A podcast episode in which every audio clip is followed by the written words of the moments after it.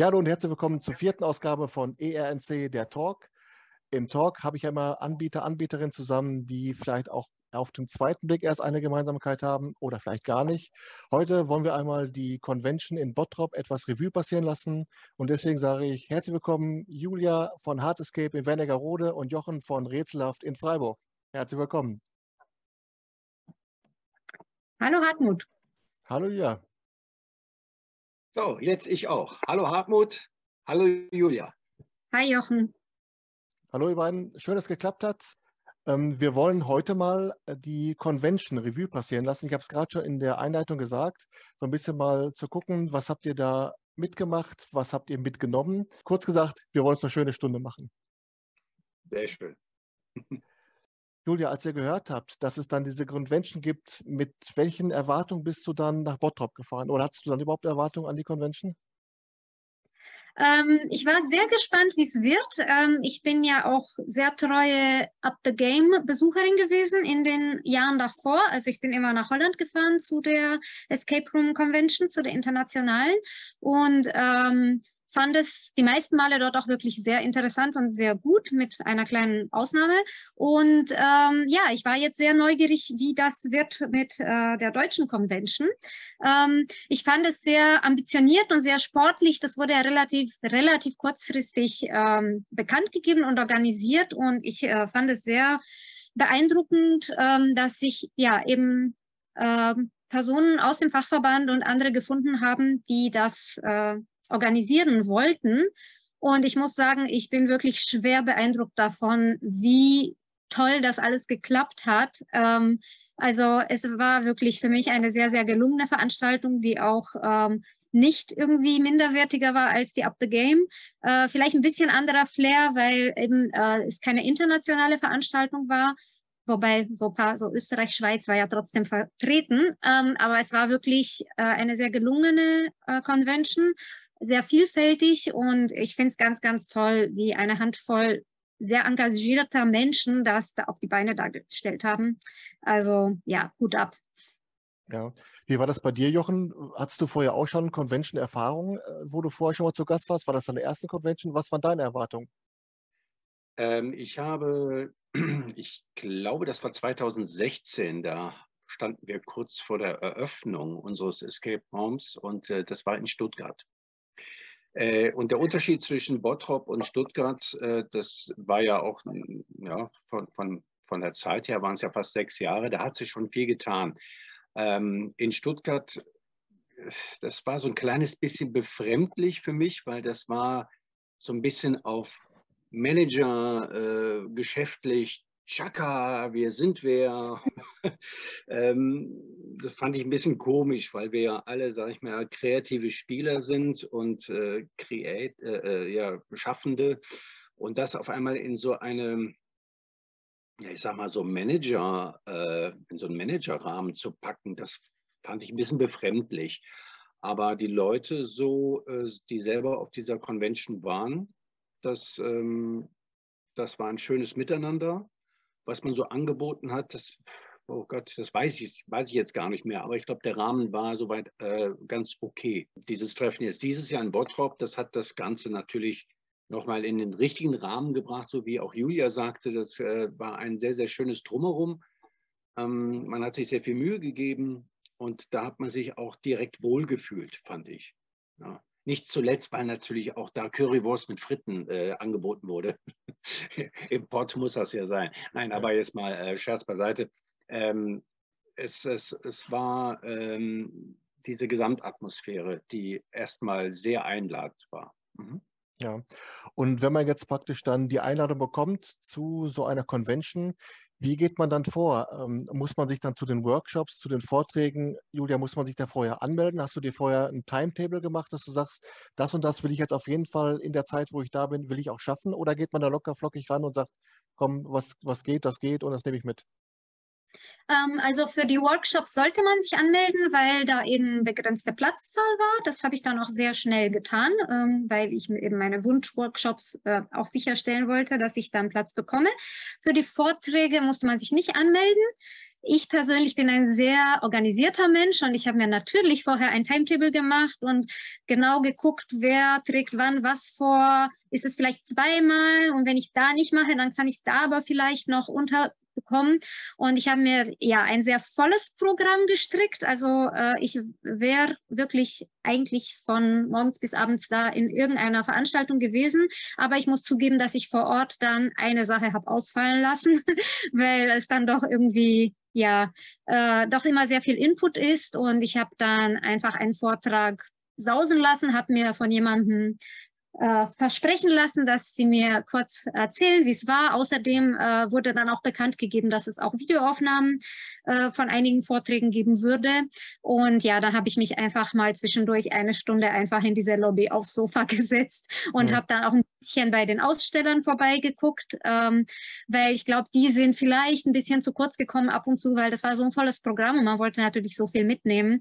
Und ähm, ich glaube, dass viele vielleicht, weiß ich gar nicht, aber so wie ich, gar nicht mehr dazu gekommen sind, sich auch noch äh, die einzelnen Stände noch anzugucken. Ich weiß nicht, wie es bei dir war, Jochen. Ja, also ich war jetzt nicht ganz so durchorganisiert wie du. Ich bin mehr so ein spontaner Typ und mache das sehr aus der Laune raus. Ähm, das, ist, das hat mich sehr an meine Schulzeit erinnert. Ich habe auch gerne was geschwänzt, also mir das von anderen erzählen lassen. Aber äh, im Grunde wusste ich mit einigen Vorträgen und Workshops nicht genau, was anzufangen. Deswegen habe ich nicht genau, äh, nicht so genau im Vorfeld planen wollen und habe mich dann so ein bisschen vor Ort verleiten lassen. Ich mag dann gern diese Leerläufe zwischendurch, um mich mit den anderen Teilnehmern da auszutauschen. Das ist in erster Linie, glaube ich, auch das gewesen, was mich mehr angespornt hat bei der Convention, der Austausch untereinander. Äh, Julia, du sagtest gerade, das war ja so ein, ein Orga-Team, fünf, sechsköpfig, wie auch immer. Gab es denn vom Verband dann auch mal eine Umfrage, eine Abfrage an die Mitglieder, äh, was ihr euch vorstellen könntet, was als Themen vielleicht dann auf das Trapez kommen sollte?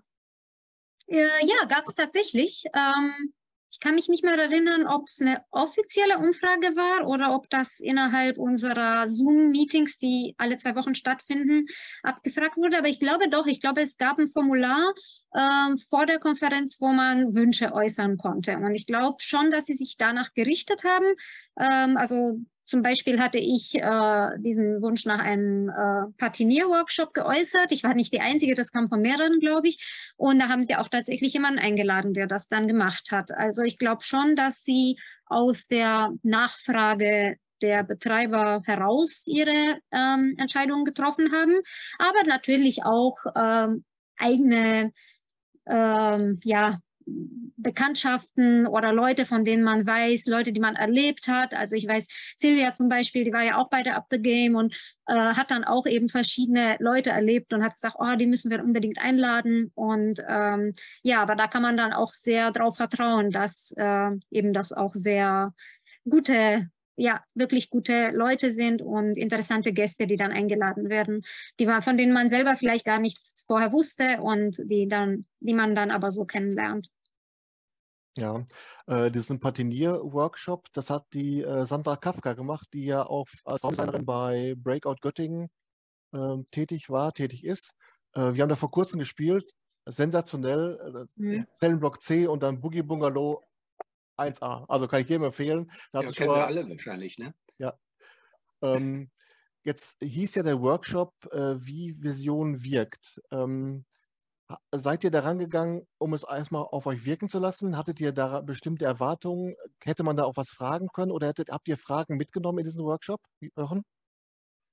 Äh, also ich habe, glaube ich, keine Fragen mitgenommen. Ich habe das Ganze mal wie so eine wirklich eine Schulstunde auf mich wirken lassen. Und das, was du auch gerade angesprochen hast bei, bei der Sandra, war ich dann in diesem Workshop äh, aus Neu macht alt, ne? wo die dann äh, auch erzählt hat, wie man etwas ähm, äh, aussehen lässt, dass es wirklich äh, wie echt aussieht, welche Materialien man nimmt und so. Und wir durften ja die direkt probieren. Das fand ich äh, wirklich schön bei ihr. Und sie hat dann auch, weil du es gerade angesprochen hast, bei Zellenblock C in Göttingen, ähm, Fotos, weil sie ja da monatelang beschäftigt war mit, dem, mit der Gestaltung. Und dann denkst du, ach, gerade letztes Jahr gespielt ne? und äh, ich wusste genau, wovon sie redet und so. Und äh, habe das also noch so vor mir gehabt, optisch, ne? nicht nur der Fotos wegen. Und deswegen fand ich das eigentlich auch sehr, äh, ja, noch sehr greifbar. Äh, das hat die sehr, sehr schön ähm, gemacht, fand ich, die Sandra, und hat uns da auch sehr mit eingebunden. Und wir wurden gefordert, auch bei ihr. Das, das fand ich echt gut, ja. Ja. Äh, dieser Workshop war aber in zwei Teile aufgeteilt. Das heißt, einmal ging es ja darum, wie mache ich den Raum an sich auf seine Zeit entsprechend. Und dann ging es ja auch nochmal um die, die Anpassung von Ausstattungsgegenständen. Äh, Julia, warst du bei, bei beiden Teilen dabei und was hast du für dich aus diesem Workshop mit rausgenommen? Ähm, ich war nur bei einem. Ich war bei dem mit den kleinen Gegenständen. Ähm, ich glaube, das hat damit zu tun, dass ich also gerade so bei dem Thema Wände und so größere Flächen ähm, ich habe da sehr großen Respekt vor. Also ich muss auch zugeben, ich bin also bei, mit sowas eigentlich überhaupt nicht begabt. Das ist jetzt gar nicht so mein Ding. Ähm, und wir hatten ja schon bei unserem Raum die Zauberprüfung einen professionellen Kunstmaler da aus Berlin, der das ähm, gemacht hat und das wirklich sehr, sehr toll gemacht hat. Und äh, also ich glaube, um auf so ein professionelles Niveau zu kommen, äh, da reicht auch kein Zwei-Wochen-Workshop und erst recht nicht ein Zwei-Stunden-Workshop. Und deswegen habe ich mir gedacht, also sowas wie den kompletten Raum äh, auf alt zu machen, das werde ich nie selber machen, da werde ich mir immer einen Profi holen. Äh, aber wenn es jetzt darum geht, vielleicht mal eine kleine Schatulle irgendwie ähm, ja, eben zu patinieren oder wirklich so kleinere Details, ähm, dass es vielleicht schon ganz sinnvoll wäre, sich da ein bisschen was anzueignen an Grundwissen, weil man sowas dann vielleicht doch auch mal schnell braucht oder was austauschen muss oder irgendwo eine kleine Reparatur und dass man dann so ein bisschen weiß, wie das eigentlich funktioniert. Ja, wir haben da so ein Holzlöffel, einen unbehandelten Holzlöffel quasi dann äh, so bemalt, dass er am Ende ja irgendwie rostig und halb geschimmelt irgendwie aussah. Ähm, das hat auch Spaß gemacht. Ähm, ich habe mich trotzdem so ein bisschen überfordert gefühlt, weil es saßen Leute um mich rum, die alle doch, glaube ich, schon so ein bisschen mit sowas schon rumgespielt hatten früher oder vielleicht einfach künstlerisch begabter waren. Und die hatten halt ziemlich tolle er äh, Ergebnisse und meins war noch so ein bisschen, naja, nicht so ganz perfekt. Ähm, aber trotzdem, ja, fand ich spannend und ich glaube, ich würde mich jetzt ein bisschen mehr trauen als vorher. Und ich glaube, damit ist das Ziel auch schon erreicht. Wobei ich mir äh, als Laie auch vorstellen kann, dass es einfach auch Themen und auch Genres gibt, wo das gar keinen Sinn macht oder wo einfach, wo zu viel, zu viel Patina erdrückend wirken kann und vielleicht auch von den Rätseln ablenkt? Ja, also ich denke mal, jeder Raum ähm, hat so seinen ähm, äußeren Charakter. Äh, der eine, wenn der natürlich eine komplett andere Welt erschaffen möchte, wie jetzt ein Knast, bleiben wir bei, bei in Göttingen, das muss natürlich verratzt aussehen, das ist klar. Bei dem Fall Kaspar Hauser ist es so, dass ja dieser äh, Kunst, äh, der Historiker Professor van der Linde ein ganz normales Arbeitszimmer hat. Da brauchst du natürlich jetzt nichts kunstvoll äh, auf alt zu machen oder zu, äh, umzumodeln. Oder das ist ein ganz normaler Raum in dem Sinne. Ne? Äh, die Decke ist weiß, wie alle anderen Räume auch. Und ähm, das, äh, man kann auch genug sehen. Es gibt bestimmt Räume, die bisschen weniger machen könnten, so vom, von der Optik her. Ja. Ähm, also ich bin auch der Meinung, dass es, also Patina heißt ja nicht immer, dass es jetzt irgendwie alles total runtergekommen und alt und äh, dreckig oder so aussehen muss. Also äh, klar, wenn es jetzt eine Gefängniszelle ist, da ergibt das total Sinn. Ähm, aber ich glaube, es geht vor allem darum, wenn man den Raum gerade neu gebaut hat und es ist alles ganz frisch und die Tapete ist neu und alles ist so wie Tag 1 und das soll aber so sehen, als hätte da jemand schon eine Weile drin gewohnt.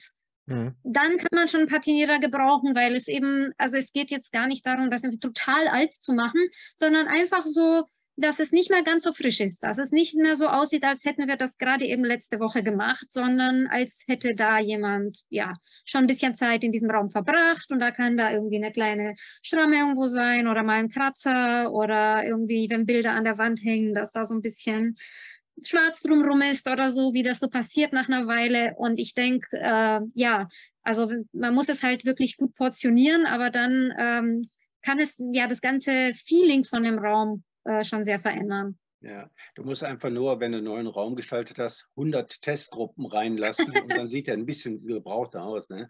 Und denen, denen eine Freiheit lassen. Ja. Also ich habe tatsächlich auch so, so ein bisschen, hm, so immer so, so äh, wie sagt man, so gemischte Gefühle. Ähm, also wenn wir dann jemanden da hatten, das, also der das patiniert hat, dass ich so fast ein bisschen Sorge habe, dass wenn, wenn äh, Gruppen da reinkommen, dass sie denken, oh, der Raum hier ist aber schon ganz schön runtergespielt. So, oder oh, die machen hier nicht mal sauber. und, und dass man denkt, okay, merken die das überhaupt, dass das eigentlich, dass es so gewollt ist und dass es nicht wirklich Dreck ist, sondern halt Patina oder so. Und äh, ja, da ist, also ich glaube, es ist eine sehr, äh, ja, a thin line, dass es äh, halt passt. Ja. Ja. Aber vielleicht haben wir auch äh, alle schon mal so einen Raum gespielt, wo wir gemerkt haben, oh, der ist jetzt wirklich nicht auf eklig gemacht, sondern der ist einfach verkommen im Laufe der Zeit. Ne? Ja, also ich glaube, wir merken das schon, diesen Unterschied, aber man weiß nicht, ob alle Spieler, die vielleicht nicht so viel Erfahrung haben, da wirklich den Unterschied sehen. Also wenn es sehr realistisch gemacht ist, wenn es sehr gut gemacht ist, kann es sein, dass jemand denkt, oh, okay, ist da nicht auch oft die Gefahr, dass das der Spieler, die Spielerin das, was du in den Raum reingesteckt hast, gar nicht wahrnimmt, was Jochen auch schon gerade sagte, ähm, dass das vielleicht dann auch an dem, an dem Spieler, an der Spielerin vorbeiläuft? Ich glaube, dass man unterschwellig Dinge mitbekommt. Also deswegen meine ich auch so, diese, dass die Atmosphäre einfach passen muss. Also ich glaube, dass sehr viele Leute sehr viele Details nicht mitbekommen, aber trotzdem ist es wichtig, dass sie da sind, weil man irgendwie doch ich glaube, man, man spürt Dinge und man nimmt sie unterbewusst wahr. Und äh, auch wenn man hinterher nicht ganz genau sagen kann, was und wie und wo, ähm, man, es trägt dazu bei, was für eine Erfahrung man insgesamt hat. Ja, ja das, das ist ja bei euch beiden auf jeden Fall. Ihr habt ja äh, schon sehr viel mehr Räume gespielt als ich beispielsweise. Äh, achtet ihr da speziell nochmal auf sowas, wenn ihr solche Räume betretet? Hm, also ich glaube, ich nehme es mir nie vor oder so. Also ich gehe nie mit einem analytischen Blick in einen Escape Room, weil ich spiele, weil ich Spaß haben möchte. Das ist immer noch mein Hauptanliegen. Aber es kommt manchmal vor, dass wenn ich in einem Raum bin und gerade irgendwie im Moment Zeit ist, weil ja jemand anders gerade ein Rätsel löst und ich bin aber mit meinem irgendwie schon fertig und es ist ein schöner Raum, dass ich mir die Zeit nehme, mich nochmal kurz umzugucken und, und Details dann auch sehe und sage, ah, oh, guck mal, das ist so schön da oder ähm, dass ich dann mich auch bewusster umschaue. Ähm, aber ich muss zugeben, dass wenn, also wenn die Rätseldichte hoch ist und man da irgendwie schnell vorankommen muss, dann ist es wirklich eher dieses Unterbewusste, was man dann ja mitnimmt und nicht, dass jetzt einzelne Details so stark auffallen. Ähm, aber ich glaube, das ist auch bei jedem anders. Ich weiß nicht, Hartmut, wie ist es bei dir? Also ich versuche möglichst nicht zu versuchen, den Raum zu, zu analysieren beim Spielen. Wo mir was auffällt, zum Beispiel, wenn ich irgendeinen Stein wegtragen soll und der wiegt 20 Gramm oder was, dann denke ich schon, Leute, das hätte er vielleicht besser machen können. Aber, aber während des Spiels versuche ich nicht jetzt mal anzufassen, ist das jetzt wirklich eine gemauerte Wand, ist das irgendwie Pappmaché, ist das Styropor und verhärtet, sondern ich möchte mir dann auch schon den Spielspaß nicht nehmen lassen durch eine zu harte Analyse, dass ich mir den, den Raum dann nachher kaputt rede. Du bist ja nicht vom TÜV oder so, ne? genau, ja. Ich bin nur von der Bauaufsicht, das reicht schon. Aber jetzt sagt mal, ähm, über dieses, diese Patina und aus alt mach neu, aus neu mach alt und so weiter, ähm, gab es ja auch noch dann äh, Workshops oder Vorträge zu Sound, zu Licht und auch zu Gerüchen. Sind das alles so Punkte, Julia, wo du auch bei der Konzeptionierung auch dran denkst, wo du, wo du Wert drauf legst und wo du dich dann auch äh, beeinflussen lässt, was du davon einbaust? Ähm, ja, schon. Ich muss zugeben, dass ich dieses Mal nicht äh, in den Vorträgen war, zum Beispiel von Malte äh, oder äh, Chris, weil ähm, die bei der Up the Game auch schon diese Themen behandelt hatten und mein Kollege, der für die Technik zuständig ist und unter anderem eben auch sowas wie Licht und Ton, ähm, der war diesmal nicht dabei. Und ich habe mir gedacht, das wäre dann irgendwie so aus dritter Hand und ähm, das ist jetzt, ja, ich konzentriere mich lieber auf andere Dinge. Ähm, bei dem Thema Gerüche, da war ich auch nicht im Vortrag, aber ich habe da tatsächlich einfach schon eine äh, ja, gute Quelle, die ich benutze äh, für Gerüche in unseren Räumen. Das ist äh, eine Firma aus England. Das ist jetzt zwar im Moment ein bisschen komplizierter mit den ganzen Lieferungen und Zoll und sowas seit dem Brexit, ähm, aber das ist so eine mittlere Variante. Also das ist nicht ganz so hochpreisig wie andere Systeme, äh, wie bei The Room zum Beispiel, glaube ich. Aber äh, man, ja, die haben trotzdem sehr ähm, ja, hochwertige, finde ich, Gerüche, sehr gute Sachen, äh, die ich eben in ja, zwei von unseren drei Räumen im Moment auch äh, einsetze. Und das kommt super an. Also ja, ist bei uns zum Beispiel, wir haben einen Weihnachtsraum, den man aber das ganze Jahr überspielen kann, auch im Sommer. Und das finden die Leute echt toll, wenn man da so reinkommt und es spielt Jingle Bells und dann riecht es nach Zimt und Orangen. Und das macht einfach so viel her, das macht so viel aus. Also ich denke schon, dass da auch sehr viel Potenzial drin steckt. Und es ist gar nicht so kompliziert. Also ich weiß nicht, wie es jetzt wäre mit irgendwie mehreren Räumen und mehreren Gerüchen. Also ich glaube, wenn man da was Komplexes machen will oder auch wenn man es dynamisch machen will, was natürlich auch was ganz Tolles ist, dass nur in einem bestimmten Moment, wenn man was aufmacht, dass da dann nochmal ein anderer Geruch kommt, ähm, dann braucht man, glaube ich, auch äh, ja, besonderere Systeme, ähm, die dann auch eben in einer anderen Preiskategorie sind. Aber wenn man jetzt so einen Raum hat, den man beduften möchte, dann ähm, geht das eigentlich ganz gut und das empfehle ich auch immer allen, das zu nutzen, weil es macht so einen großen Unterschied jetzt nochmal auf so einen Raum wie zum Beispiel Don Vito oder nochmal bei den Fall Kaspar Hauser. Das sind ja an sich Räume, die auch schon durch ihre Ausstattung, auch schon mit alten Möbeln, an sich doch auch schon einen, einen gewissen Eigengeruch schon haben. Ich kann mir auch darunter vorstellen, wie man dann solche, solche Büroräume äh, zum Beispiel nochmal durch einen bestimmten Geruch dann aufwerten kann. Also wir sind ja froh, wenn wir den Geruch von der vorherigen, äh, vorherigen Gruppe rausbekommen, die nicht riecht. nein, nein, aber ja klar, das, das sind schon so Sachen. Hartmut, du hast so recht. Ähm, wir haben einige Bücher bei, in dem Fall Kaspar Hauser drin. Ich meine, ihr kennt ja beide den Raum sogar.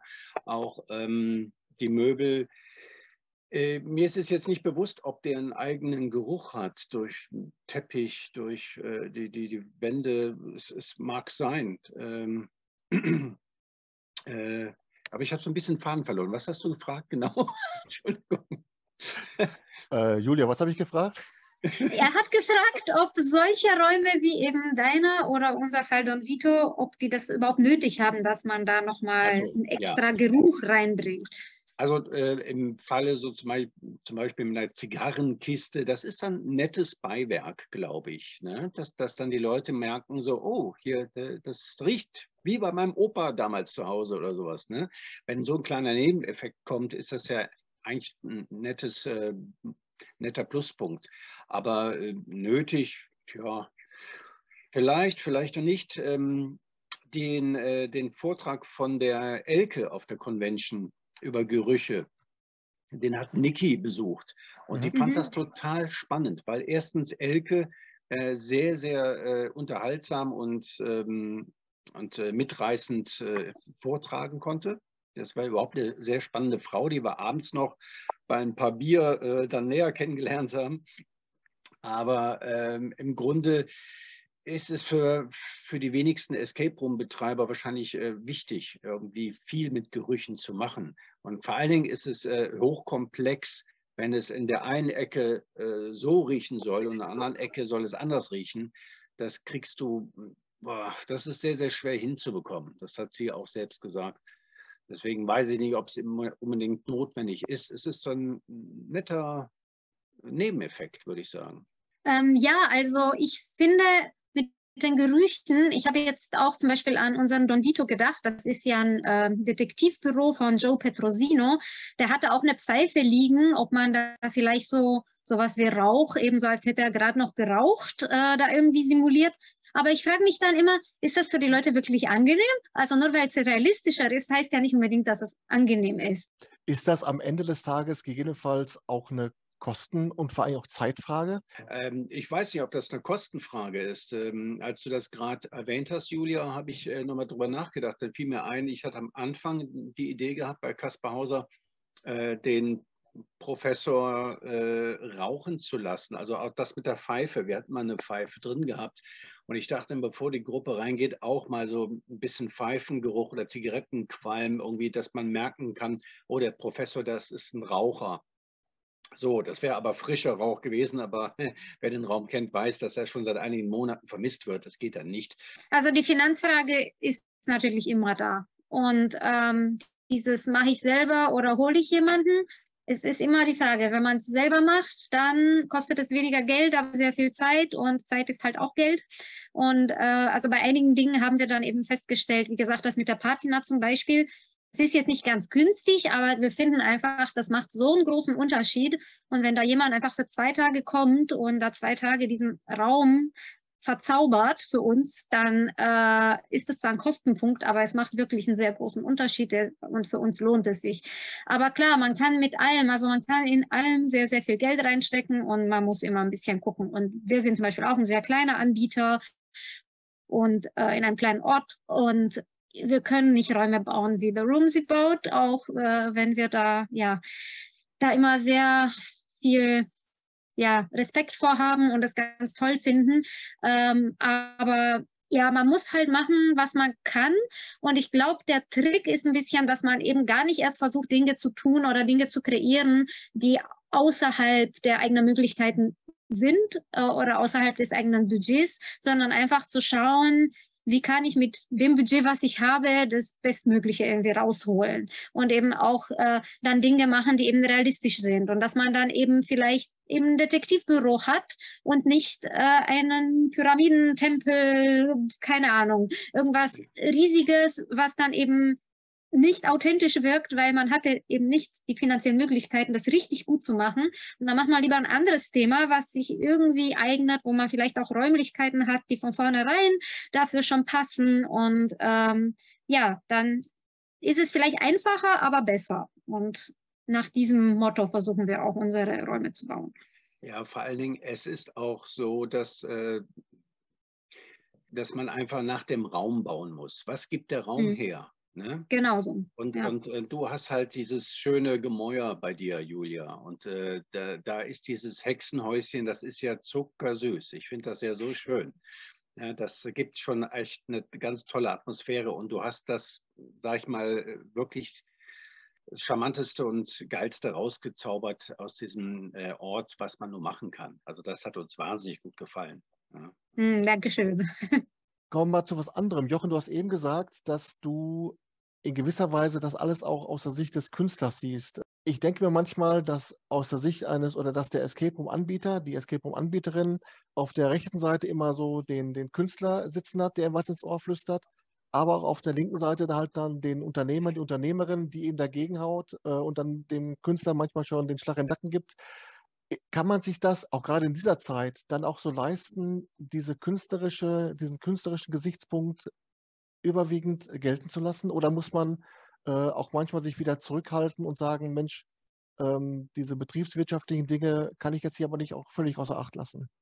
Also zum einen äh, kann man die sehr gut erkennen, die, die ein Escape Room äh, auf, aus dem Boden gestampft haben und, äh, und sich ganz klar mit dem, äh, mit dem beruflichen Grund Thema gut auseinandergesetzt haben oder vielleicht aus der Branche kommen, wie fange ich ein Geschäft an. Und die anderen, die es einfach aus Liebhaberei mal gemacht haben und gemerkt haben, oh, es brummt, äh, wir wachsen da irgendwie mit rein. Äh, das sind ja die, die äh, dann auch, glaube ich, eher aus künstlerischer oder kreativer, ähm, kreativen Ansatz dann raushandeln. Ähm, ich weiß nicht, wir, wir, wir sind ja äh, vom, vom Business, äh, vom, vom Knowledge des Business total weit weg, haben überhaupt keine Ahnung, hätten wahrscheinlich viel, viel besser haushalten können. Niki und ich sind beides Schauspieler, äh, sie auch noch Sängerin und äh, sind manchmal auch völlig unfähig, äh, aus uns selbst irgendwie mal das Beste ähm, geschäftlich rauszuholen. Ne? Da sind wir ja völlige Pfeifen eigentlich.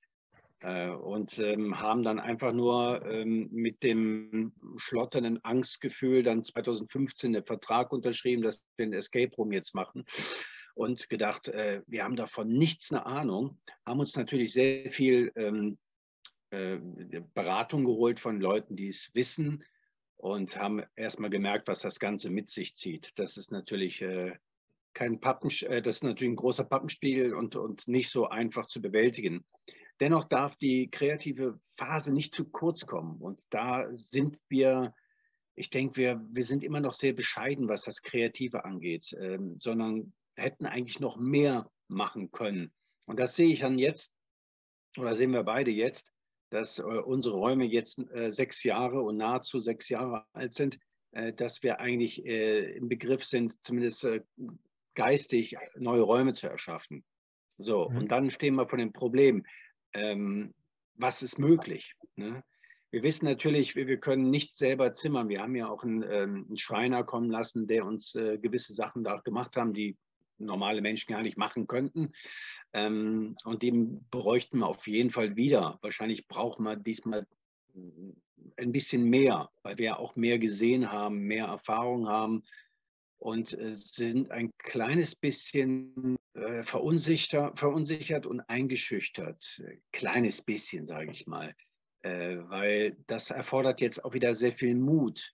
Hat aber auch mit der jetzigen Lage zu tun, natürlich, weil wir nicht wissen, wie geht es jetzt generell weiter ne? Äh, mit den ganzen äußeren Einflüssen.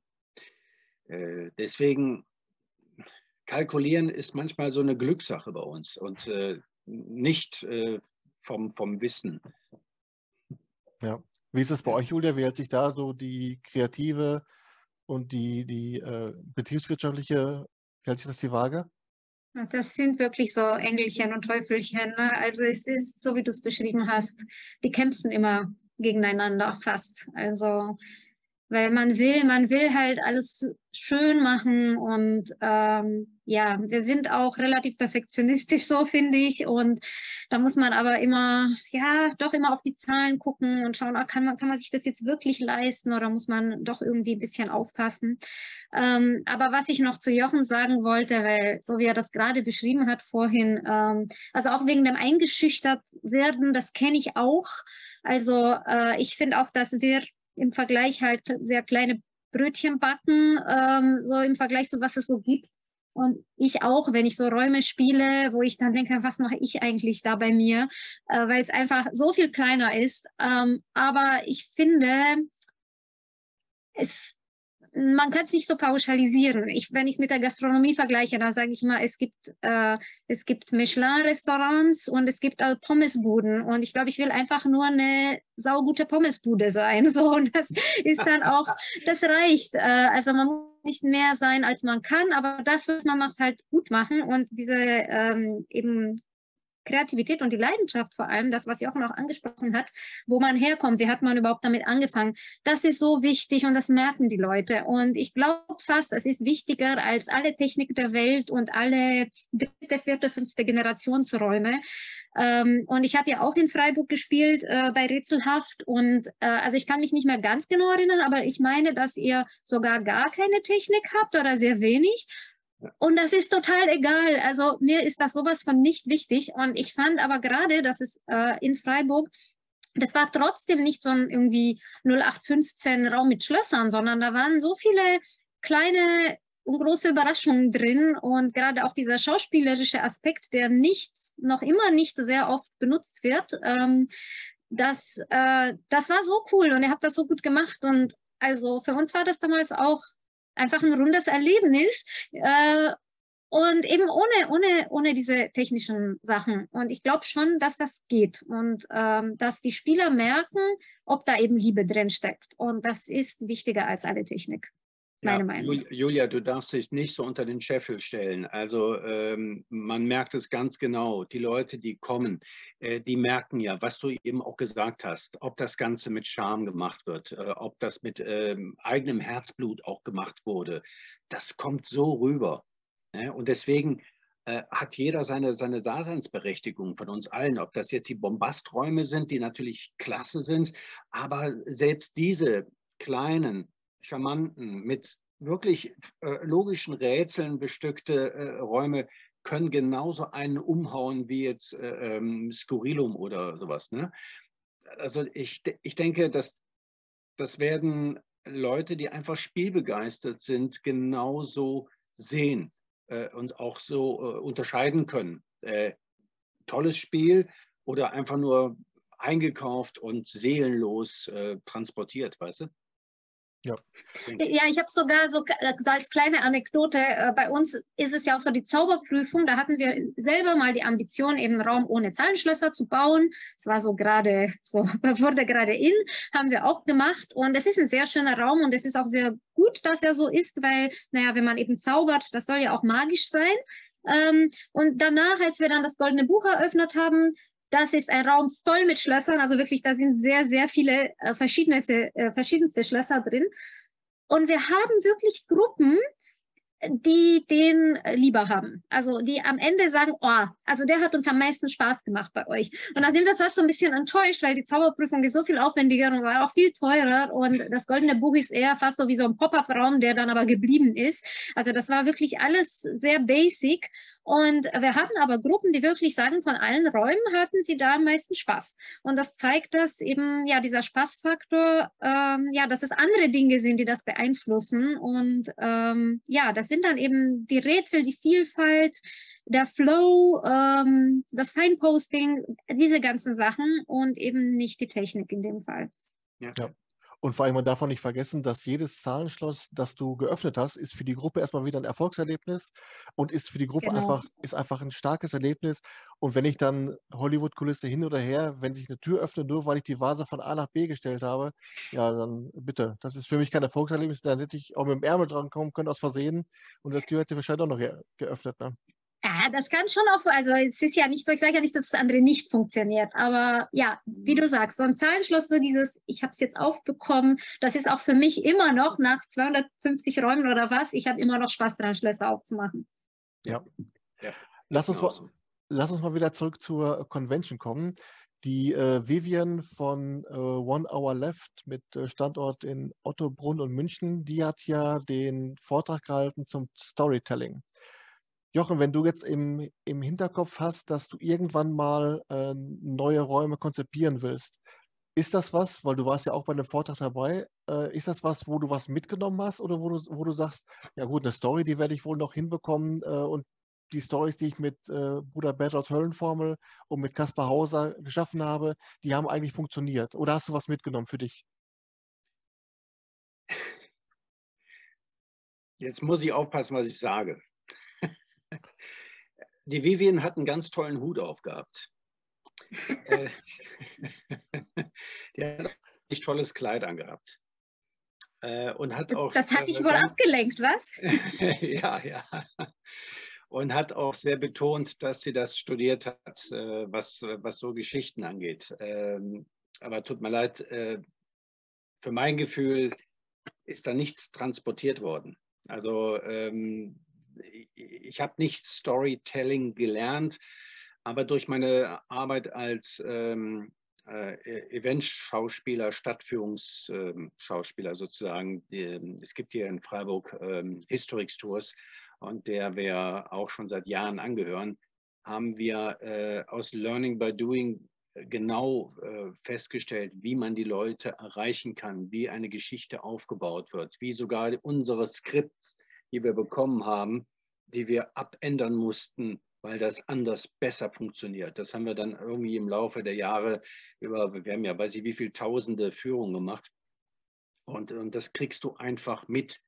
Ja, ähm, ja das war ein Workshop. Ich habe das, äh, hab das nicht so ganz begriffen. Wir mussten uns Sachen aufschreiben. Wir haben sozusagen da mit äh, äh Block und Stift gesessen und ähm, unsere eigene Story angefangen zu machen. Und wir haben uns dauernd äh, meiner Nachbarin und äh, anderen Leuten, die da gesessen haben, äh, gefragt, ja, was machen wir jetzt damit? Weil wir haben es im Laufe des Workshops nicht verwenden können. Äh, es ist schwierig. Ich bin dann äh, frühzeitig aus dem Workshop rausgegangen, weil er mir nichts gebracht hat. Ich, ich habe da nichts mitgenommen äh, muss ich leider, leider sagen, auch wenn das hier jetzt äh, öffentlich ist oder sowas, aber ähm, das hat mich jetzt äh, ja überhaupt nicht bereichert. Julia, wie war das bei dir, dieser Workshop Storytelling? Hast du da was für dich mit rausnehmen können? Gibt es was, wo du dich bestätigt sahst? Wie war, wie war es bei dir? Ja, also eher letzteres. Also ich, äh, ich fand den gut. Also mir, ähm, mir hat das äh, sehr gut gefallen bei Vivian.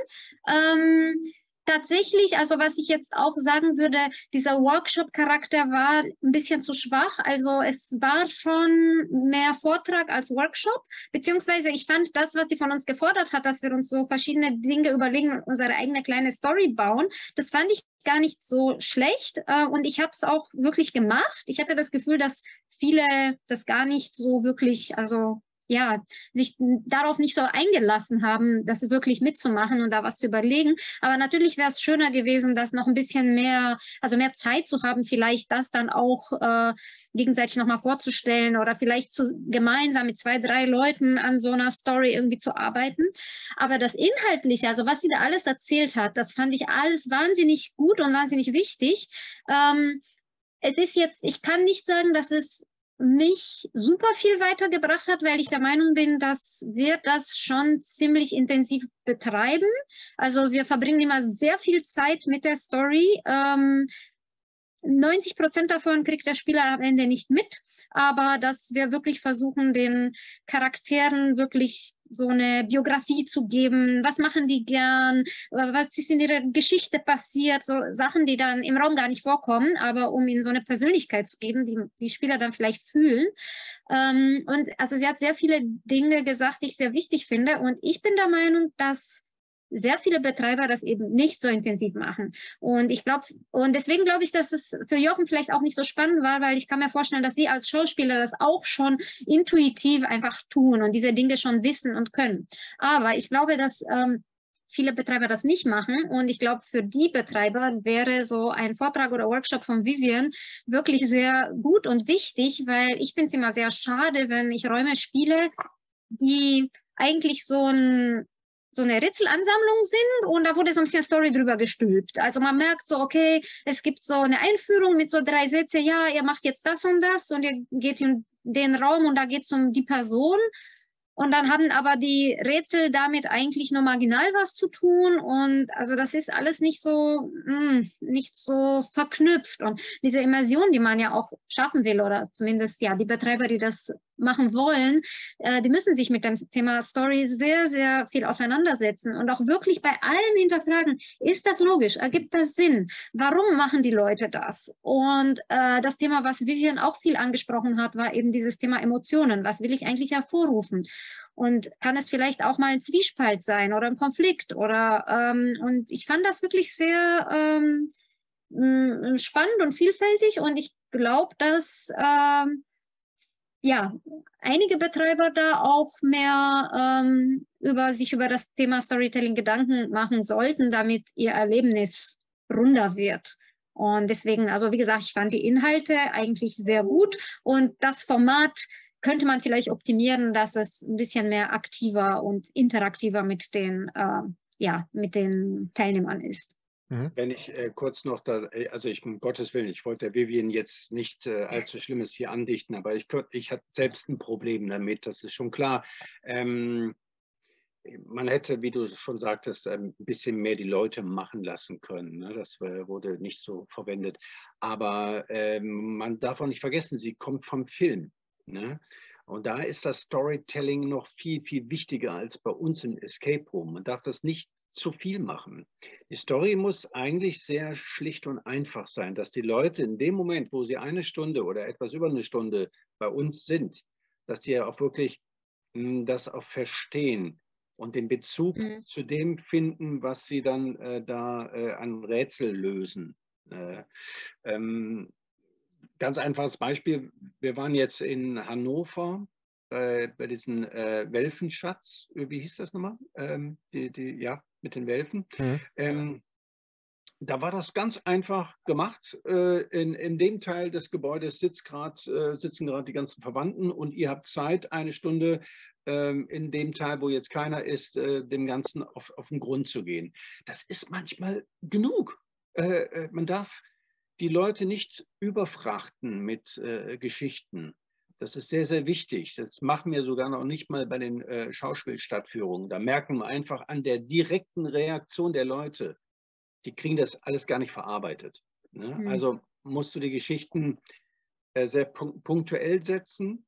Ja? Ein, ein, gewisser Witz kann auch dabei sein, ähm, aber nicht zu viel reinpacken. Ne? Man darf die Leute äh, nicht überfordern damit. Das ist sehr, sehr wichtig.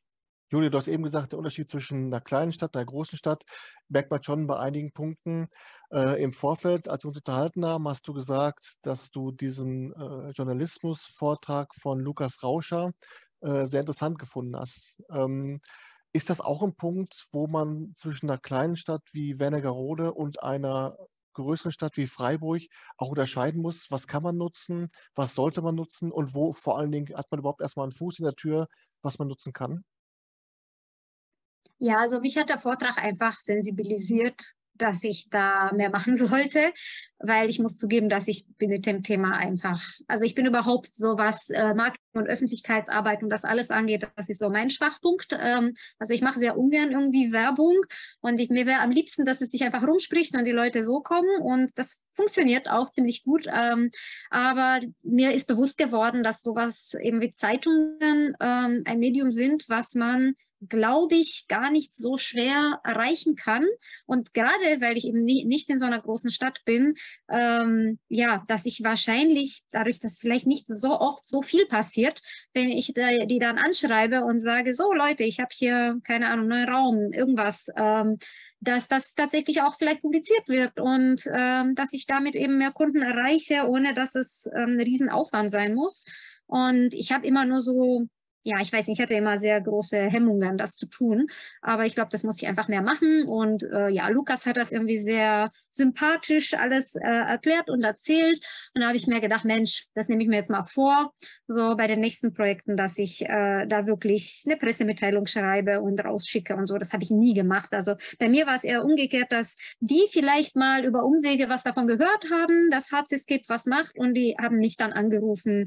Also auch so mit Fernsehen. Ich war zwei, dreimal mal auf dem Fernsehen mit Hardscape, aber immer, weil die auf mich gekommen sind. Also ich wäre nie auf die Idee gekommen, selber mich beim MDR zu melden oder so. Und ja, deswegen fand ich den Vortrag gut. Ja. Jochen, wie schätzt du das ein in einer größeren oder einer großen Stadt wie, wie Freiburg? Ist es dann so, dass es schwieriger ist, an zum Beispiel die Tagespresse, die Tageszeitung ranzukommen oder äh, Lokalradio oder Kulturmagazine? Wie ist das bei dir? Äh, wir haben, glaube ich, eine ganz gute Connection und das ist so, so ein Rattenschwanz. Man kennt sich untereinander, weil Freiburg, äh, ich muss das immer wieder vergleichen, äh, Freiburg ist gar nicht so groß, wie man meint. also ich komme ja ursprünglich aus Köln ja. und das ist natürlich ein ganz anderes Kaliber. Und Freiburg, da kennst du schnell mal jeden. So, das ist, das ist unter den Schauspielern so, das ist unter den Eventmachern so.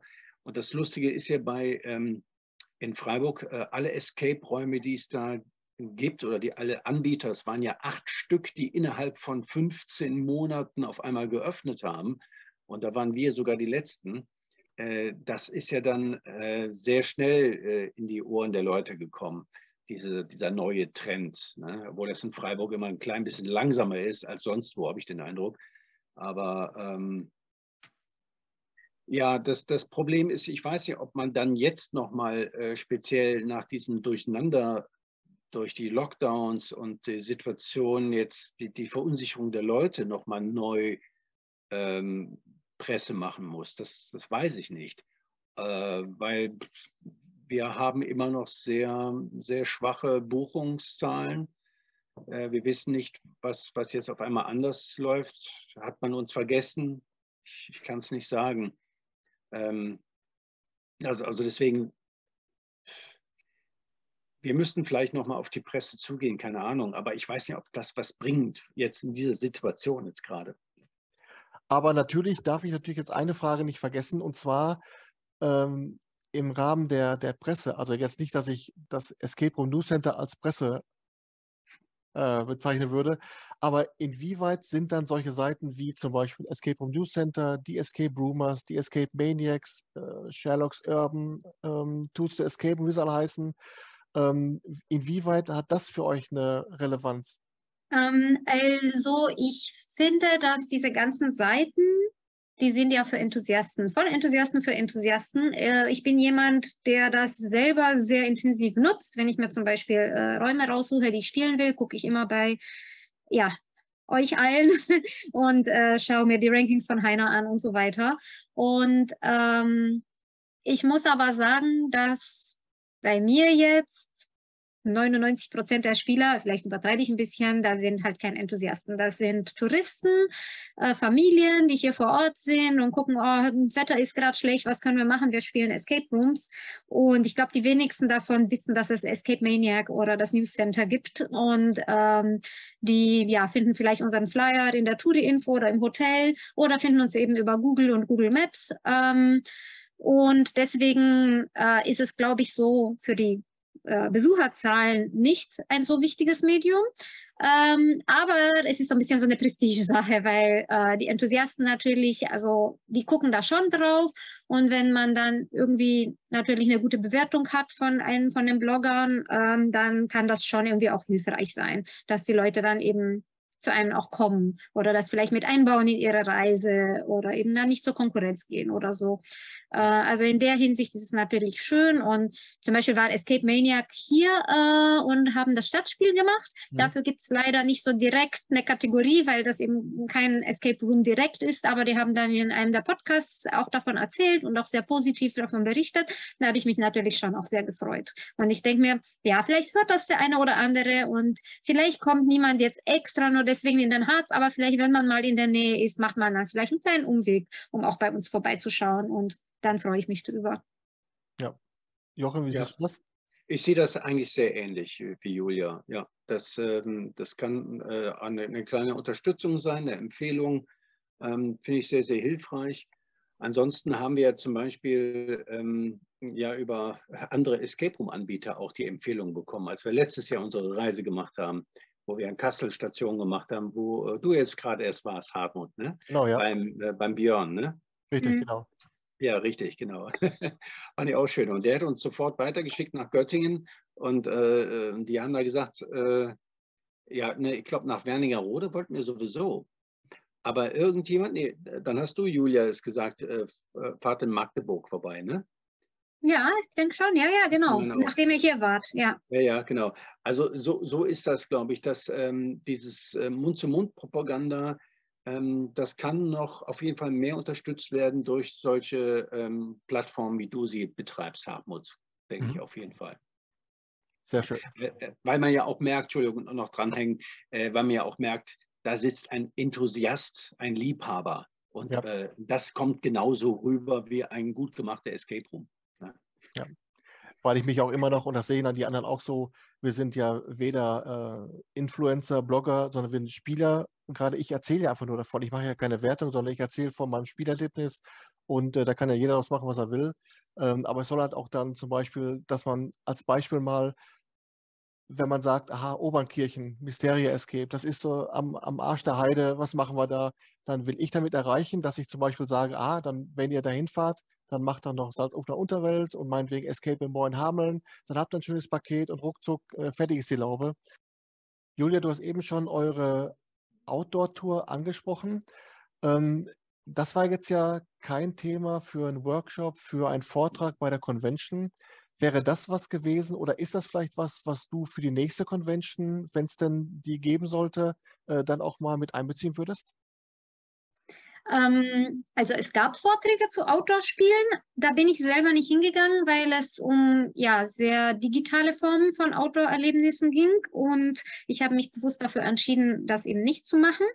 Und ich hatte überlegt, als Silvia mich fragte, ob ich vielleicht einen Vortrag halten möchte, ähm, habe ich überlegt, ob ich vielleicht was zu Outdoor-Spielen in der Form, wie ich es mache, was erzählen möchte, war mir aber sehr unsicher, ähm, weil ich schon auch ja, es hat viele Vor-, aber auch Nachteile und ich mache es zwar so, aber ich weiß immer nicht, ob es wirklich etwas ist, was ich anderen Betreibern empfehlen kann oder sollte, weil es eben auch, ähm, ja, wie gesagt, äh, weniger also vorteilhafte Aspekte gibt an meinem Format. Ähm, aber so im Nachhinein, äh, ich habe mich auch mit Susanne von Keytown in Kaiserslautern unterhalten, weil sie jetzt auch ein ganz neues ähm, Stadtspiel mit Zielgruppe Kinder haben, was aber scheinbar auch bei den Erwachsenen sehr gut ankommt, was auch sehr analog ist, also ähnlich wie bei uns, wirklich sehr haptisch mit Gegenständen und so weiter. Und äh, ja, ich hatte auch schon den Gedanken, dass ich vielleicht mit ihr zusammen mal bei einer nächsten Konferenz dann doch auch mal etwas zum Thema analoge Stadtspiele erzählen könnte. Vielleicht interessiert es doch den einen oder anderen oder vielleicht lässt man sich zumindest ein bisschen davon inspirieren, dass es nicht immer mit Tablet und Co. sein muss. Ja, das ist sehr wichtig. Entschuldigung, wenn, wenn ich nur was dazu sage, Julia. Mhm. Äh, ich habe ja dein Outdoor-Spiel auch gespielt und ähm, das ist einfach klasse. Das ist so eine runde Sache und da komme ich nochmal auf das Storytelling zurück. Das ist nämlich äh, etwas, was man nachvollziehen kann. Es klingt wirklich glaubwürdig, als wäre äh, derjenige, ne, der, es ging ja darum, dass die Tochter ihren Vater äh, findet oder andersrum, der Vater ihr, seiner Tochter. Ja, genau. Also wir helfen Katharina, ihren Vater zu finden. Genau. Katharina sucht ihren Vater genau, der nach vieler, äh, vielen Jahren wieder zurückkommt. Und das ist es. Ja? Das ist die Story. Äh, und, und das hat uns die ganze Zeit auch emotional begleitet. Und das fand ich klasse, obwohl wir ja wussten, dass es ein Spiel ist. Aber es war ein glaubwürdiges Spiel, eine glaubwürdige Geschichte. Und äh, das ist manchmal das Einfache, was zieht. Ja? Ich finde es aber sehr lustig, dass du das so sagst, weil wir machen uns immer ein bisschen Sorgen, gerade bei dem Erlebnis, ähm, dass die Texte, also man hat ja wirklich Briefe von ihm, wo er alles erzählt, was passiert ist. Es gibt Audioaufnahmen, wo er erzählt. Und ich habe immer Angst, dass es vielleicht ein bisschen zu viel ist, dass die Leute da irgendwie gar nicht so eben die Geduld oder die Auffassungsgabe haben oder ja, also irgendwie da Lust drauf haben, sich das alles durchzulesen und anzuhören. Ähm, aber wahrscheinlich ist es so, dass man es in dem Moment macht, äh, dass es einen in die Story eben sehr stark eintaucht, wie es bei euch war. Aber was man sich ganz am Ende merkt, ist eigentlich immer nur noch, die Tochter suchte nach ihrem Vater. Und diese Details, die hat man dann gar nicht mehr im Kopf, aber eigentlich waren sie da. Also das ist von unseren Spielen eigentlich das, wo es noch am detailreichsten auch um die, uh, um die Story geht. Aber ich glaube einfach, dass unser Gehirn uh, ja sich so viel merken muss, dass das im Nachhinein dann immer auch wieder in Vergessenheit gerät. Ja, ja. das ist aber nicht schlimm eigentlich, äh, finde ich. nee, nee, ist auch nicht, aber ja. Und ich finde diese analogen Outdoor-Touren, diese Outdoor-Games viel mehr passend in diesen ganzen Escape Room-Kosmos, denn wir wollten doch gerade mit den Escape Rooms die Leute von den PCs wegholen, von den Tablets, wieder zu einem äh, Abenteuer zum Anfassen und dann schicken wir die Leute an eine frische Luft und dann gucken sie auf, ihr, auf die hm. Handy, Handys wie die Dödels also deswegen diese analogen Variante, das finde ich großartig und ich freue mich darauf, wenn wir demnächst dann das mal äh, bei euch spielen, Julia, ähm, weil das einfach auch dann genau diesen Spirit von den Escape Rooms, wie es seinerzeit mal gedacht war, dann auch wieder nach draußen holt. Ne? Aber Jochen, gibt es denn etwas, was aus deiner Sicht ähm, auf der Convention thematisch gefehlt hat? Hättest du dir zum Beispiel vorstellen können, das Live-Acting mal zu, zu thematisieren. Denn wie Julia schon sagte, das gibt es ja vielleicht, ich würde mal sagen, in Deutschland, was würdet ihr sagen, beim Dutzend Räume, wo es äh, Live-Acting gibt, würde ich mal sagen. Also wäre das was, wo du sagen würdest, wenn es mal die nächste Convention gibt, das wäre ein Thema, was mich auch dann, oder wo ich da was zu sagen könnte? Ja, natürlich wenn ich jetzt darüber nachdenke, wie wir unsere Räume ähm, aufgebaut haben und wir das Schauspiel dazu getan haben, dann würde ich sagen, ja. Ähm, aber äh, es, es gibt ja so unterschiedliche Meinungen, was, was das angeht mit dem Live-Acting, dem Schauspiel, mal ganz grob gesagt.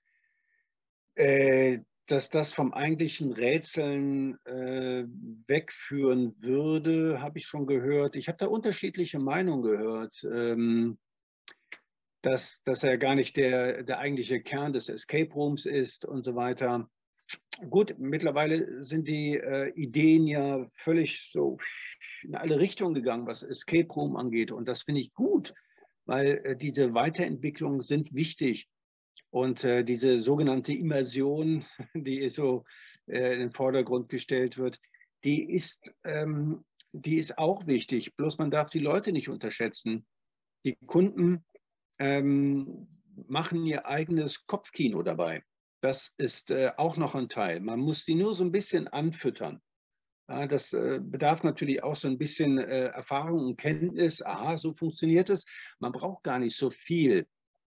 Ähm, dieses äh, Reduzieren dabei finde ich einen sehr, sehr wichtig, wichtigen Aspekt.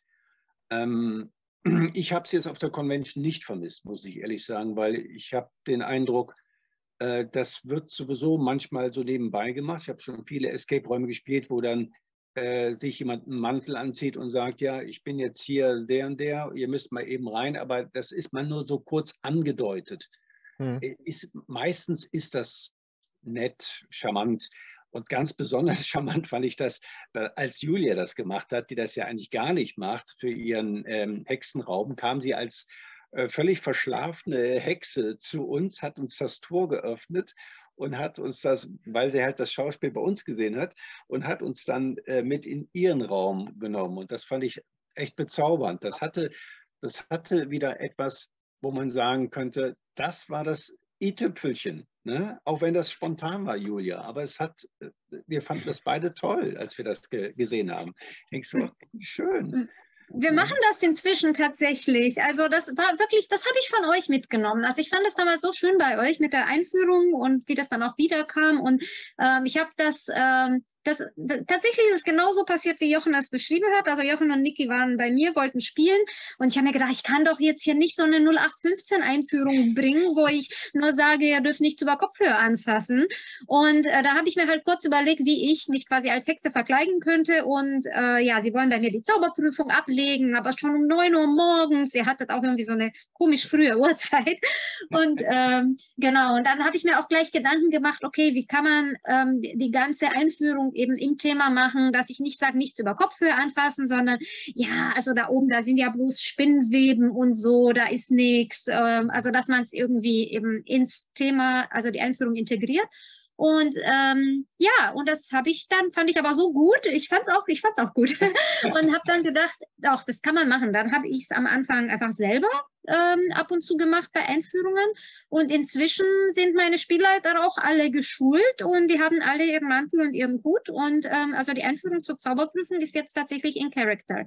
Da ist mhm. quasi die Hexe oder der Zauberer vom Prüfungsamt, der äh, die Gruppe dort äh, ja, begrüßt und äh, auch so mit ein bisschen, haha, mal gucken, wie das jetzt wird, vielleicht so ein bisschen äh, unfreundlich oder je nachdem, wie so ja. jeder Spielleiter auch vom Charakter ist. Sie dürfen sich das auch aussuchen, wie sie es genau machen.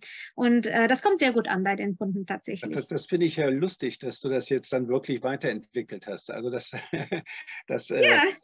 Das ist schön. Vielleicht haben wir ja auch eine, eine, eine, gute Rückmeldung gegeben an dem Tag selbst und äh, das hat dich dann motiviert. Keine Ahnung. Ja, Genau, ja. ich habe gesehen, dass es klappt und dass es ja gar nicht so schwer ist und warum nicht. Also man kann mit manchmal mit so kleinen, einfachen Mitteln so eine äh, ja, Erhöhung des Levels irgendwie erreichen. Habe ich mir gedacht, warum nicht? Und klar, manchmal bin ich ein bisschen skeptisch, ob das für jeden Spielleiter so geeignet ist, ob die Lust drauf haben oder nicht. Aber ich habe gemerkt, also einige machen es total gern und gehen auch total auf darin. Und die, die es nicht so gern machen, die haben sich am Anfang ein bisschen überwinden müssen, glaube ich, aber die machen es jetzt auch. Ja, das macht auch was her und ähm, das hat sich ja bei uns auch erst entwickelt, obwohl wir es von Anfang an vorhatten. Aber es war äh, ursprünglich erst so, Hartmut hat es, glaube ich, schon in der in der äh, in der Edition gesehen, wie es eigentlich auch sein soll. Aber äh, eigentlich war es früher so, dass Niki erst die Tür aufmacht als Spielleiterin, erklärt äh, sozusagen das Spiel und die Regeln und holt mich dann als Hausmeister hinzu, der, der ich die Mission erkläre. Ne? Mhm. Äh, und dann haben wir gesagt, ja, wir müssen ja dauernd zu zweit vor Ort sein, das mhm. ist ja hm. Blödsinn. Äh, und dann irgendwann war ich halt auch alleine und ich dachte mir irgendwie, ja, ich muss irgendwie die Regeln damit einpacken. Äh, genau. Habe aber trotzdem in der äh, Kluft des Hausmeisters, in der Rolle des Hausmeisters aufgemacht und das Problem geschildert. Aber bitte, bitte, der Herr Professor ist ein bisschen penibel, also seien Sie vorsichtig mit den Sachen. Das kannst du immer irgendwie einbauen. Ne? Ja. Ja. da brauchst du auch am Anfang nicht so, hier seht man die Schlösser, die funktionieren so oder so. Das ist, ne? Ja. Guckt einfach genau seid einfach sehr genau. Ne? Ich habe ja nicht umsonst Profis geholt, oder? Ne? Du kannst dann kommen. Ja. Ja. Und vor allem, man darf, man darf eins nicht vergessen, für uns war damals auf dem Flyer der Hinweis mit Live-Schauspieler, war das, als wir zu Gast bei unserer Familie in Offenburg waren, war das der ausschlaggebende Punkt, dass wir uns für rätselhaft entschieden haben, weil wir waren so grelle drauf, das mal zu erleben und dann dieses, äh, den Schauspielaspekt mal mit, äh, mitzumachen, äh, dass wir uns dann letztendlich für euch entschieden haben, Jochen. Das ist dann auch, das auch noch was, was in die Waagschale fällt. Ne? Ja, ja, ich denke mal, ihr habt euch auch richtig drauf eingelassen. Ne? Es ja. gibt zwar auch immer wieder Kunden, die sind dann äh, irritiert am Anfang und gucken erstmal komisch und äh, meistens ist es aber so, die lassen sich dann während des Intros noch drauf ein. Und wenn dann einer verwirrt ist, äh, sagen die anderen drei, hey, ja, ja, klar, sicher ist das so, ha. Das, das klappt meistens. Ne? Ja. Ja. Man hört es aber schon zwischen euch beiden raus. Ähm, auch hier ist jetzt schon Austausch geschehen. Und Jochen, um jetzt mal nochmal den Bogen zur Convention zu finden, für dich war ja gerade der Austausch mit anderen Anbietern, Anbieterinnen besonders wichtig jetzt bei der Convention. Wie kann man sich das so, so vorstellen? Man kommt ins Gespräch, also mal bist du nicht der Jochen Haas von Rätselhaft, das heißt, man tauscht sich auch schon über bestimmte Themen aus. Ähm, oder aber man tauscht sich erstmal, man lernt sich erstmal kennen, man verabredet sich, dass man der eine beim anderen mal spielt. Oder wie kann man sich das vorstellen? Äh, ja, also eine gewisse Berühmtheit hat man da, glaube ich, noch nicht so. Aber das, man kommt schnell ins Gespräch. Man sieht ja auch Leute, die teilweise erstmal da reinkamen und geguckt haben und äh, sich erstmal ein kleines bisschen verloren vorkamen bei dieser wirklich imposanten Kulisse und mit den ganzen Menschen. Und äh, das finde ich generell immer schön, auf die Menschen zuzugehen. Mal äh, Palaver, kurzer Smalltalk und dann, äh, was machst du, wir machen das und so weiter. Äh, diesen Austausch habe ich irgendwie auch immer gerne gesucht. Den habe ich auch in Stuttgart schon gesucht, aber da waren die Leute doch mehr fixiert auf andere Dinge, auf diese Vorträge. Und hier war dieses Geschäftliche äh, erstmal nicht ganz so zu sehen in Bottrop. Das war schon echt gut. Und ähm, ja, manchmal war es auch einfach nur ein Genuss, in der Lobby zu sitzen, äh, einen Vortrag ausfallen zu lassen und einfach nur ein Stündchen, Stündchen zu, zu quatschen halt. Ne? Äh, die Erwartungen äh, bei dieser Convention, wie die allgemein waren, weiß ich nicht, aber ich habe den Eindruck gehabt, die Convention richtet sich äh, im Fokus mehr auf das Fortschrittliche. Wie kann man das große Erlebnis hier noch größer machen? Und ich glaube, da wurden in erster Linie, glaube ich, eher mehr so die großen Anbieter äh, bedient, äh, anstatt die kleineren Anbieter. Die sind dann so ein bisschen hinterhergeschlufft und mussten sich das dann ähm, antun, von wegen, ach, so funktioniert, wenn man, wenn man großen Erfolg haben will. Dabei ist das eigentlich nur, äh, äh, um Leute zu bespaßen. Hallo, wir, wir sind hier kein höher, weiter, schneller Wettbewerb, sondern es ist einfach nur, wir wollen Unterhaltung liefern. Und, und, und wenn die Leute mit einem Grinsen und Leuchten in den Augen bei uns aus dem Escape Room rauskommen, dann haben wir ja schon alles richtig gemacht. Und darum ging es eigentlich auch. Und um dann so Kleinigkeiten zu verbessern, wie Chris Lattner zum Beispiel über Lichteffekte gesprochen hat, das war dann auch sehr hilfreich und toll. Das ist dann ja, das führt dazu, dass man seinen Raum vielleicht noch ein kleines bisschen überarbeiten kann. Mhm. Wie war es bei dir, Julia? Mit dem Austausch anderer Anbieter und Anbieterinnen?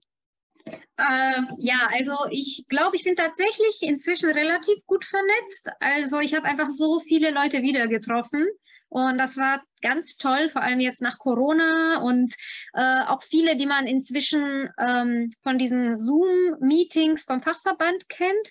Also wir treffen uns ja alle zwei Wochen und ähm, ganz früher, also vor Corona, gab es solche Stammtische, aber irgendwo im Ruhrgebiet. Da könnte ich jetzt aus dem Harz nicht mal eben hinfahren. Deswegen war das irgendwie auch so ein positiver Aspekt von, äh, so ein Nebeneffekt von Corona, dass diese Betreibertreffen dann plötzlich online waren und ich da auch mit dabei sein konnte. Ja, und viele, die man eben nur so von vom Bildschirm kannte, hat man da zum ersten Mal in echt getroffen. Und ja, sonst viele liebe alte Freunde, ja, die ich von den Up the Games kannte oder bei denen ich gespielt habe, die bei mir gespielt haben. Also es war wie so ein großes Wiedersehen nach längerer Zeit jetzt. Und ja, das war auch ganz toll. Also wenn ich nicht gerade im Vortrag oder im Workshop saß, dann habe ich mit irgendwem gequatscht und äh, ja, es war, es war schön, sehr viele Leute wiederzusehen. Ich habe auch ein, zwei neue Bekanntschaften geschlossen, ähm, aber tatsächlich habe ich, glaube ich, mich vorrangig mit den Leuten unterhalten, die ich kannte, weil einfach der Zeitraum jetzt so lang war, wo man sich nicht gesehen hatte. Ja, das heißt, euer, euer Fazit, sowohl von dir, Julia, als auch von dir, Jochen, wenn ihr jetzt mal einen Strich drunter macht, das Fazit von der Convention ist, ja, gerne wieder. Und wenn ja, in welchem Turnus sollte das dann stattfinden? Oder sagt ihr, wenn weiterhin dann die Stammtische sind, vielleicht auch mal in der lokalen Variante, Norddeutschland, Nordrhein-Westfalen, wir unten im Süden, äh, dass man es dann vielleicht ein bisschen lokaler und kleiner macht, dass alle mal hinkommen können? Oder wie sieht so euer Fazit aus? Julia, fang du mal an, bitte. Okay, ähm, also lokaler, ich weiß nicht, ob ich das unbedingt gut finde, weil ich, ähm, also gerade das im Bottrop war ja auch schon lokaler, dadurch, dass es nicht mehr international war. Und ich fand aber, es war trotzdem äh, sehr groß und vielfältig und es kamen Leute von eben überall aus Deutschland her und deswegen war es trotzdem ähm, ja, sehr abwechslungsreich und es, äh, also ich habe das jetzt nicht irgendwie stark vermisst, dass es nicht international war. Ähm, aber ich glaube, noch regionaler wäre schade, weil gerade diese Vernetzung eben auch über die verschiedenen Bundesländer und so hinaus ist gerade spannend. Und ich glaube auch, dass von der Anzahl Teilnehmer und so, man kann es ruhig so machen, wie es jetzt war, also einfach deutschlandweit ähm, plus Österreich, Schweiz. Und ähm, wegen Turnus, tatsächlich wurde das auch abgefragt im äh, Zoom-Meeting direkt nach der Convention. Und äh, ja, da ging es um irgendwie jährlich oder alle zwei Jahre. Das waren so die Varianten, die im Raum standen. Und ich persönlich habe gesagt, also jährlich wäre super. Ich würde auf jeden Fall die einmal im Jahr hinfahren. Aber es ist ja ein immenser Organisationsaufwand. Und solange ich nicht eine von denen bin, die sagt, ja, ich melde mich an und organisiere mit, ähm, habe ich das Gefühl, dass ich das jetzt auch nicht irgendwie fordern kann. Äh, so Leute, jetzt macht das bitte jedes Jahr. Und deswegen, ich kann mir auch vorstellen, weil es eben sehr aufwendig ist, dass man es vielleicht doch im Zwei-Jahres-Rhythmus macht, ähm, weil es für die verantwortlichen Organisatoren dann einfach leichter zu stemmen ist. Oder es müssen sich eben noch mehr äh, Freiwillige finden, die dann eben noch äh, sich mit engagieren und das Ganze organisieren. Dann kann es vielleicht auch öfter klappen. Und Jochen, wie sieht dein Fazit aus? Ja, würde ich noch mal hinfahren, ist äh, sozusagen die erste Frage äh, vom Treffen der Leute, vom Austausch, würde ich sagen, ja. Dafür müsste ich mir allerdings keine Karte kaufen, keine sehr teure Karte, um da jetzt äh, teilnahmeberechtigt zu sein, sondern da würde ich mich draußen am Parkplatz hinstellen und die Leute abfangen und mit denen quatschen. Aber man möchte ja schon noch irgendwie was äh, anderes noch mitbekommen. Den Tonus finde ich äh, alle zwei Jahre völlig okay. Ähm, wenn das Ganze, sage ich mal, äh, zentraler in Deutschland wäre, so Beispiel Frankfurt, äh, wäre das ja vielleicht auch mhm. okay.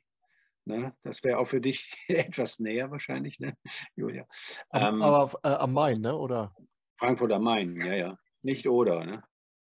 Ah, okay. Hm.